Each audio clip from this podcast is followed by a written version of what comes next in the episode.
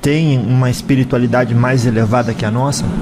Hum, eu não diria mais elevada num contexto onde um é maior do que o outro.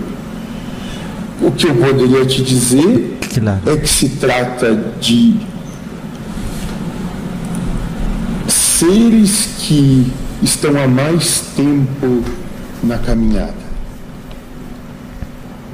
Claro, eu digo elevado no sentido de mais desperto para a realidade da vida.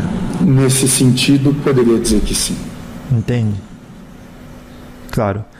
É, vamos, por exercício filosófico, é, fazer uma analogia. Colocar um número de 1 a 10, eu coloco a Terra entre 1 a 10, dizendo que o 10 é uma que o 10 é o mais avançado. Não, 10 é muito pouco. De 1 a 40 e o, e o 40 é o mais avançado. Vamos dizer que a Terra esteja numa evolução 4. Vocês estariam em qual? 28 ou 30?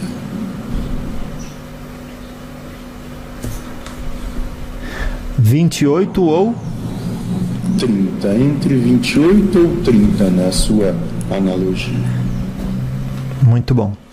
E vocês não se sentem, é, às vezes, tolhidos em termos de é, abertura para comunicar o que seria incompreensível por nós, comparando a diferença de 4 para 28? Muito antes, pelo contrário. A proposta do desbravador de vir aqui é justamente começar a trazer essa oportunidade. Seríamos nós os ignorantes se fôssemos cobrar de vocês que estão aqui no exercício desse trabalho algo que não lhes cabe ainda. Então, no que eu quero te dizer é que a responsabilidade ou o dever é nosso, não de vocês. Hum.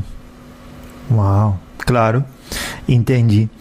Então, quando se fala de um coletivo cuja característica é,